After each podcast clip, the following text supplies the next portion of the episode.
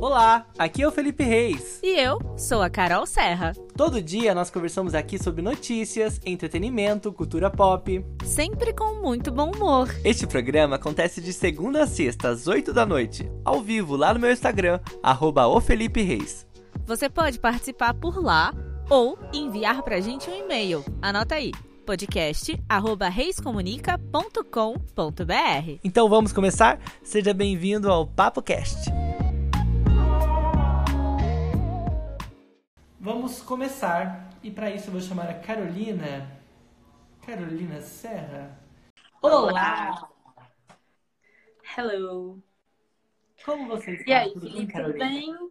Eu tô tudo ótima. Segunda-feira é sempre meio meio xoxo, né? É meio depressivo, mas eu tô bem.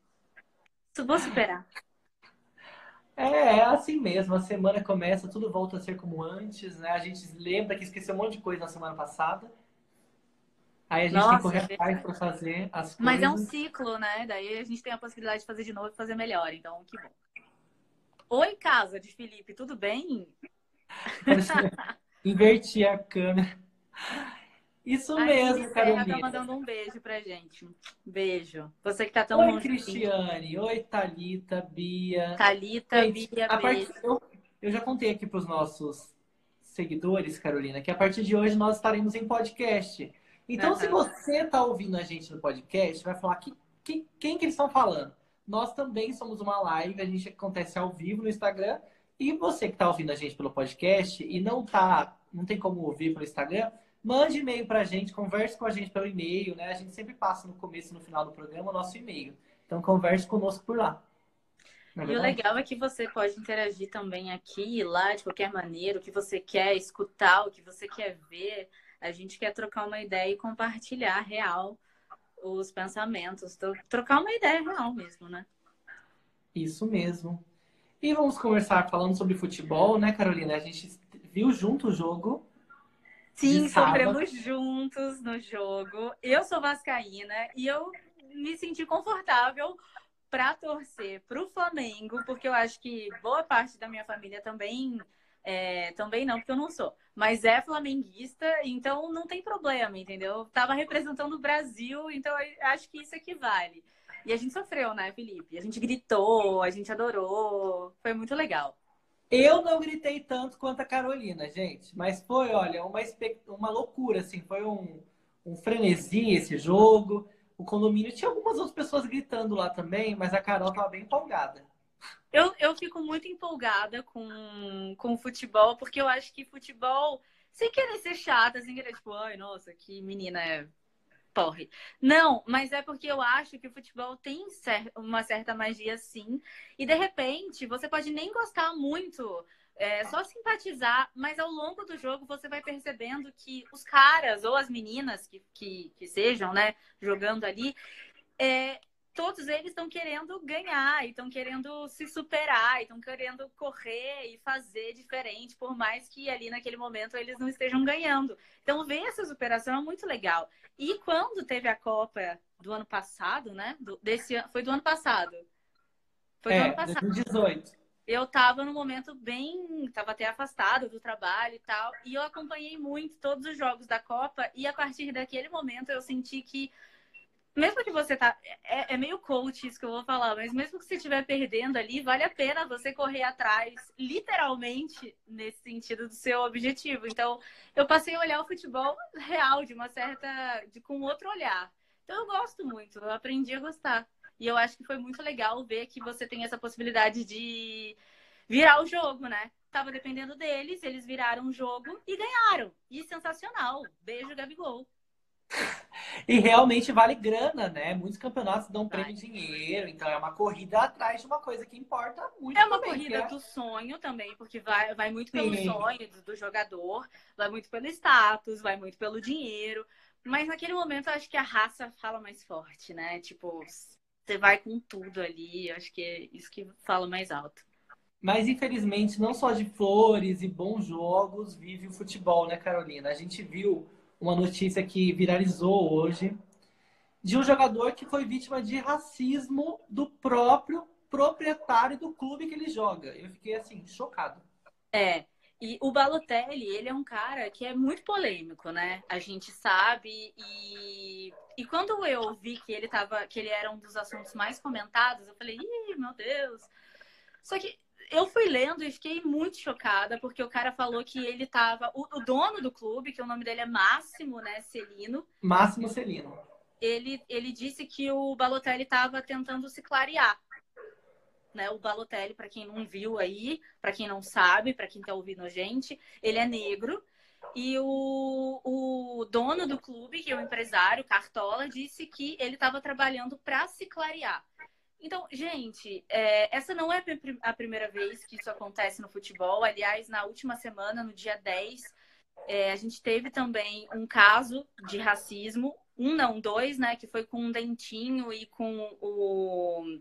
Tyson com Tyson, isso, lá na Ucrânia. É, eu assisti, eu acompanhei também é, a, a, um trechinho do jogo que mostra isso. O pessoal começa a gritar, começa a imitar macaco, enfim. Eu vi. E ele mostra o dedo do meio pro pessoal, joga a bola para cima e ele ainda é punido por conta disso. Sim, tá aqui a notícia, ele foi expulso do. Ele foi punido por um tempo do, de jogar e o time vai levar uma multa de 16 mil libras por, por, ele ter, por ele ter mostrado o dedo do meio. E que é um absurdo, né, gente? Eu acho que as regras existem, ok, elas devem ser cumpridas. Mas as, as, a, a reação foi por conta do que ele sofreu, né? Foi uma reação. Foi uma reação, exatamente. E é muito devastador porque depois ele começa a chorar, é consolado por alguns membros do outro time e do time dele também. Mas, gente, isso não pode acontecer. A gente também lembra do caso do Daniel Alves, que jogaram banana para ele e ele pegou legal, tipo, legal entre aspas. Ele pegou a banana, comeu num ato ali de protesto. Mas não é para isso acontecer, entendeu? Não é para chegar nisso. E a gente teve o, o, dia da consciência negra, que foi no dia 20, e nesse dia um professor e tantos outros brasileiros e tantas outras pessoas foram ofendidas, que esse saiu na mídia, né? Mas quant, todos os dias, quantas pessoas não são ofendidas? A gente teve o caso também do, da Fazenda, que a menina foi chamada, né? Enfim, e sabe, não tem, não tem cabimento uma coisa dessas. Não, nem, a gente nem sabe o que falar, né? E é um racismo é crime. Injúria racial Exato. é crime. E eu acho que no, no, primeiro caso que a gente mencionou lá do jogador do. Do Balotelli? Do, é, do Balotelli do Brescia, eu acho que é o, é o mais chocante. É o caso mais chocante, porque é o, é o próprio líder principal do, do time falando com o jogador sobre uma coisa tão banal e o pior de tudo é a nota, que eu até salvei aqui a nota que eles divulgaram.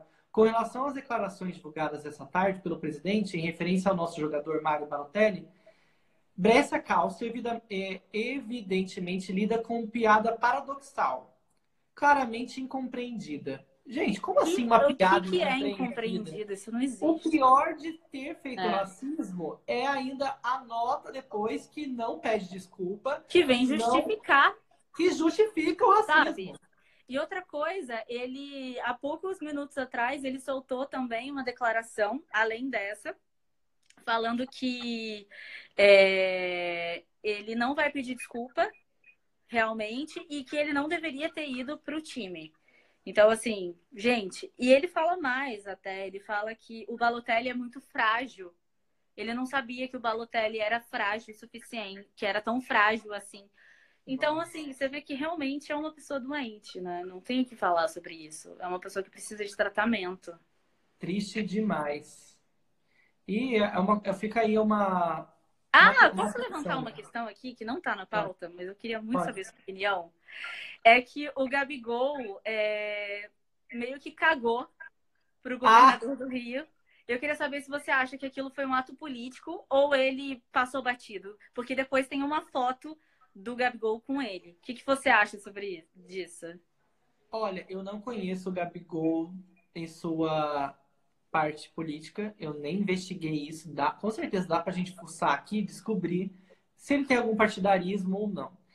Eu acho que como ele tirou foto depois tal, ou ele tentou amenizar o, o ato, ou realmente foi foi desproposital, assim, foi uma coisa que não foi pensada. É, porque né? ele, ele, o cara agacha, ajoelha, né, para ele, faz uma coisa meio, meio para saudar ele, e ele simplesmente ignora.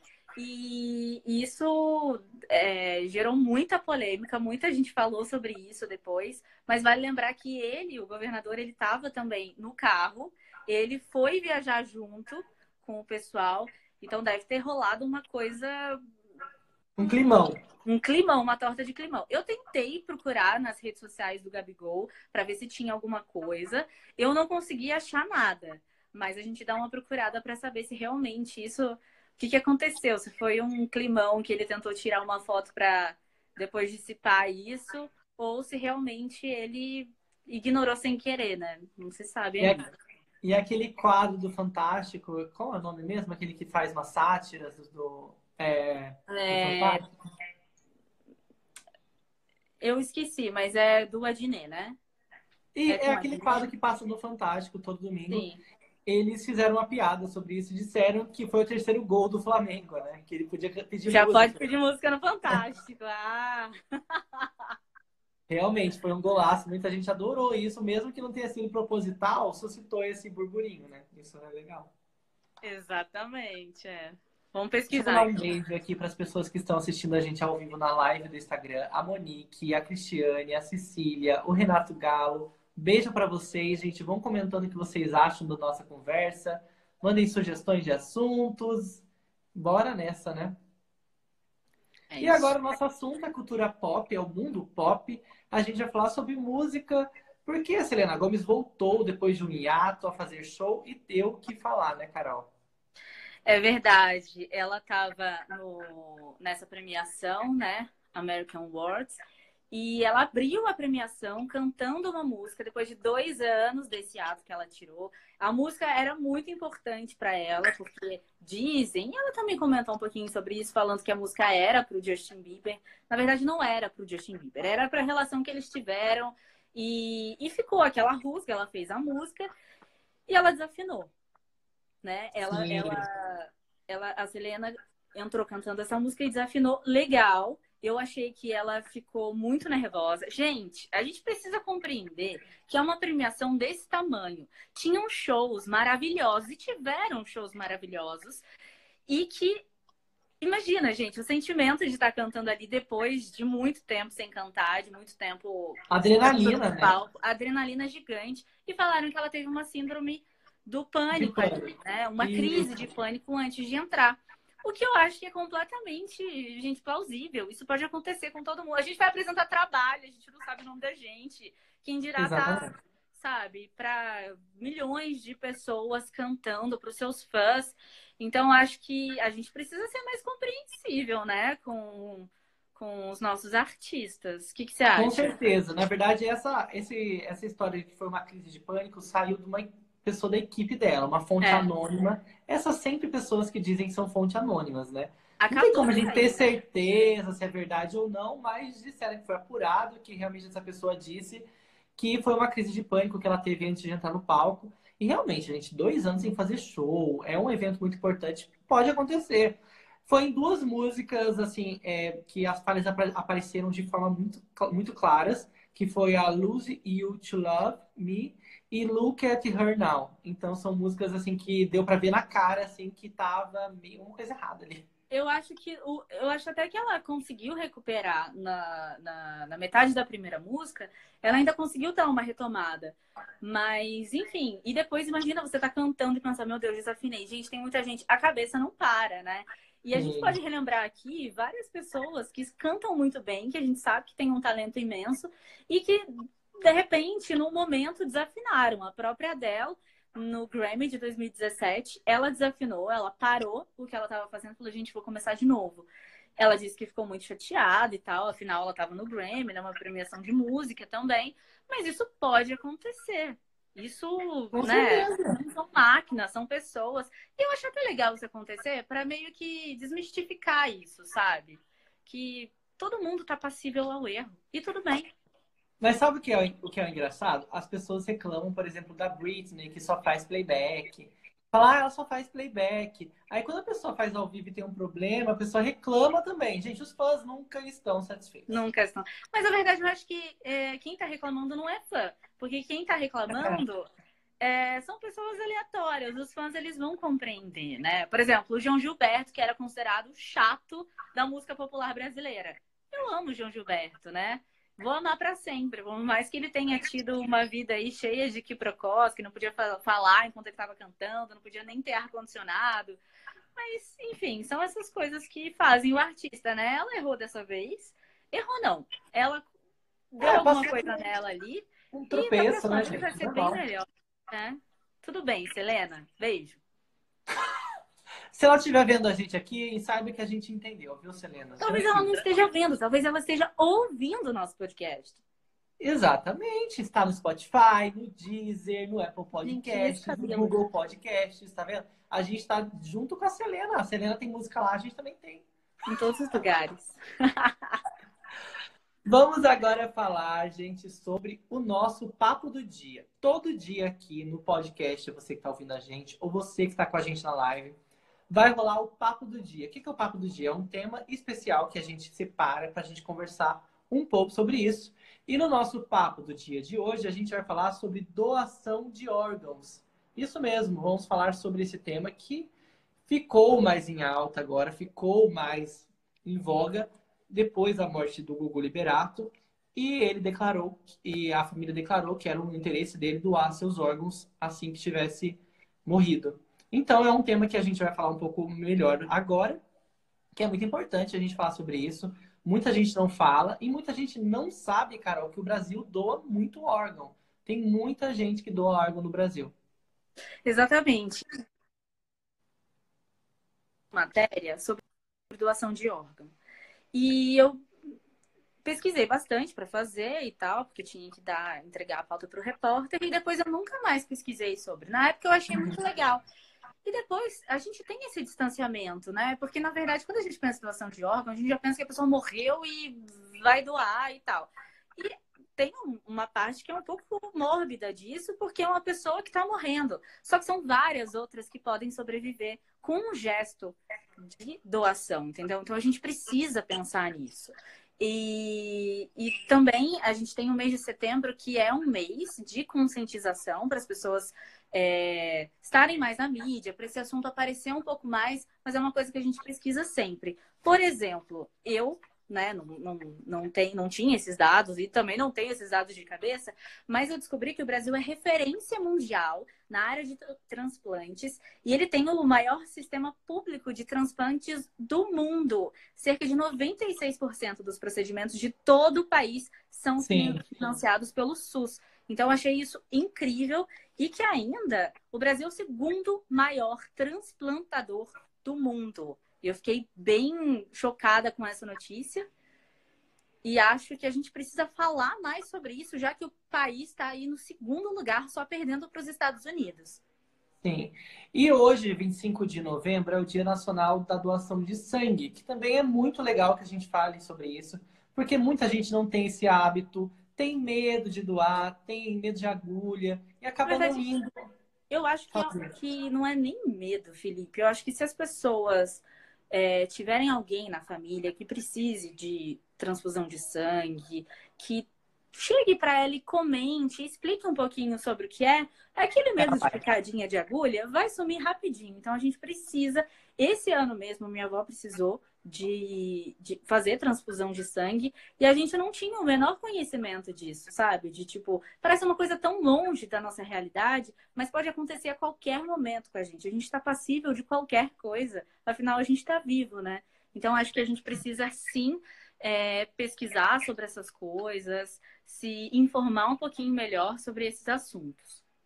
Os homens que têm mais de 55 quilos podem doar a cada três meses. Então, gente, dá para você doar sempre, várias vezes ao ano, e as mulheres a cada quatro meses. Então é muito importante que a gente doe sangue e também doe medula óssea, que é considerado doação de órgãos, né, Carol? é considerado. Sim. E uma coisa que eu queria falar também é que algumas pessoas é, querem doar, né? Querem doar seus órgãos, mas não comentam para a família. Sim. E é importante porque no Brasil, se sua família disser não, você não pode doar seus órgãos. Então, deixa todo mundo avisado de que você quer sim doar os seus órgãos. E para a família que de repente é, também está pensando, nossa, mas como é que vai ser? Vai tirar? Como é que fica? Ó, não há necessidade de sepultamentos especiais, porque o doador ele pode ser velado e sepultado normalmente, porque depois da retirada dos órgãos o corpo fica como antes, sem qualquer uhum. é, disformidade, né? Existe uma lei obrigando que isso aconteça. Então tá tudo respaldado, tá tudo bonitinho. Então é, pensa com carinho nisso, se informa, procura saber, sabe? E, e, e passe, compartilha essa informação para todo mundo ficar sabendo também. E tem o um site, cara, eu até deixei salvo aqui, que é o adote.org.br, que é um site muito legal, que você pode fazer um cadastro lá, falar que você quer ser um doador de órgãos. Isso vai ajudar também a saber a, uma parte numérica de quantos doadores o Brasil tem estimado. Isso é muito importante que a gente faça. E também para saber, por questão de estatística, caso sua família depois diga que não quer doar, é bom para que haja um, um consenso assim, no geral né, sobre isso. Sim, é importantíssimo. E entra no site, se informa bonitinho lá, que, enfim, a gente pode, a gente pode contribuir com que outras vidas é, sejam melhoradas. Mandar um beijo aqui para Bárbara Freire, que está assistindo a gente ao vivo na live, o Lucas Santos. Oi. O Charles Marley. Oi, Charles o Eduardo Ítalo também, que está aqui com a gente. Um beijão para todos vocês. Mandem mensagens, vão comentando com a gente o que a gente está conversando aqui. Eu quero Vamos saber vocês já pensaram em doar os órgãos de vocês. E outra pergunta. Nisso. Eu vou adicionar uma outra pergunta. Você já doou sangue? Eu já doei sangue. Você sabe qual é o seu tipo de sangue? Quem doa sangue sabe. O meu é A positivo. Eu nunca doei sangue, mas eu Porque acho você também pode, também por causa do peso. Não, uma época você não podia doar, né? É, e que eu era muito magra, né? Agora não é o caso mais, Felipe. Agora eu posso lá para um batalhão. E, e assim, mas eu, eu, eu quero sim. Eu, eu depois, aliás, que eu falei que minha avó passou por isso, eu pensei nisso também. E o legal é que a gente também depois pode colocar aqui os lugares aqui no Vale do Paraíba que aceitam, né? Porque não é, você não pode chegar em qualquer lugar, ah, eu quero doar meu sangue. Não é assim. Sim. Aqui em São José, que é onde eu moro, tem uns três ou quatro centros que recebem doação de sangue e pode chegar a qualquer hora lá, no período da, das nove da manhã até a uma da tarde, mais ou menos, que está aceitando. Eles nunca recusam sangue, pelo que eu sei. Só que não é toda cidade que tem um banco de, de doação de sangue. Então, às vezes, tem campanha específica que vai é... melhores. Às né? vezes a prefeitura faz uma ação e que leva, não sei, profissionais. Tem uma carreta também que faz isso, que eu já vi.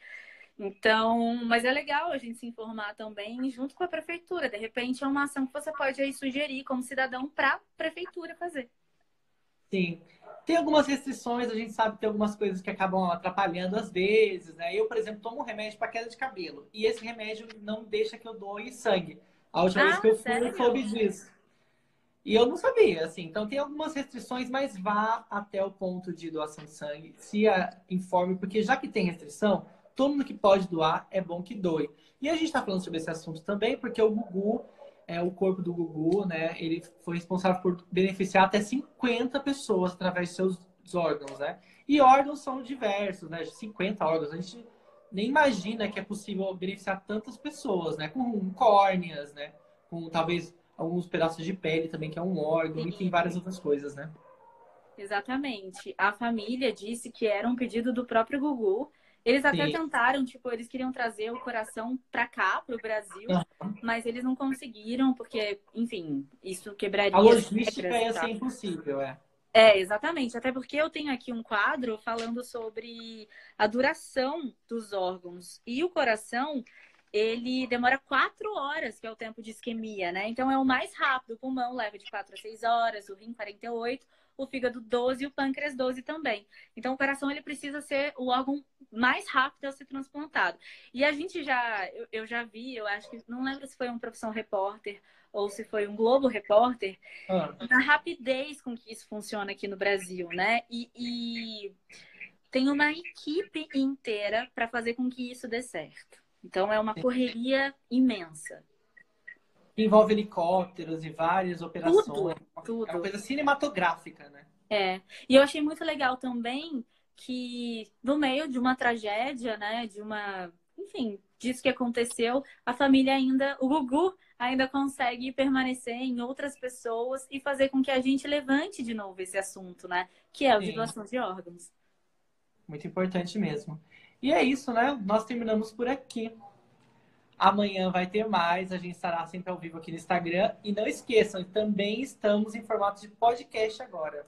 Uau, é isso aí, estamos em todas as plataformas. Nesse começo, a gente vai estar disponível no Deezer e no Spotify, mas até o final da semana vai estar no Apple, no Podcasts e também no Google Podcasts.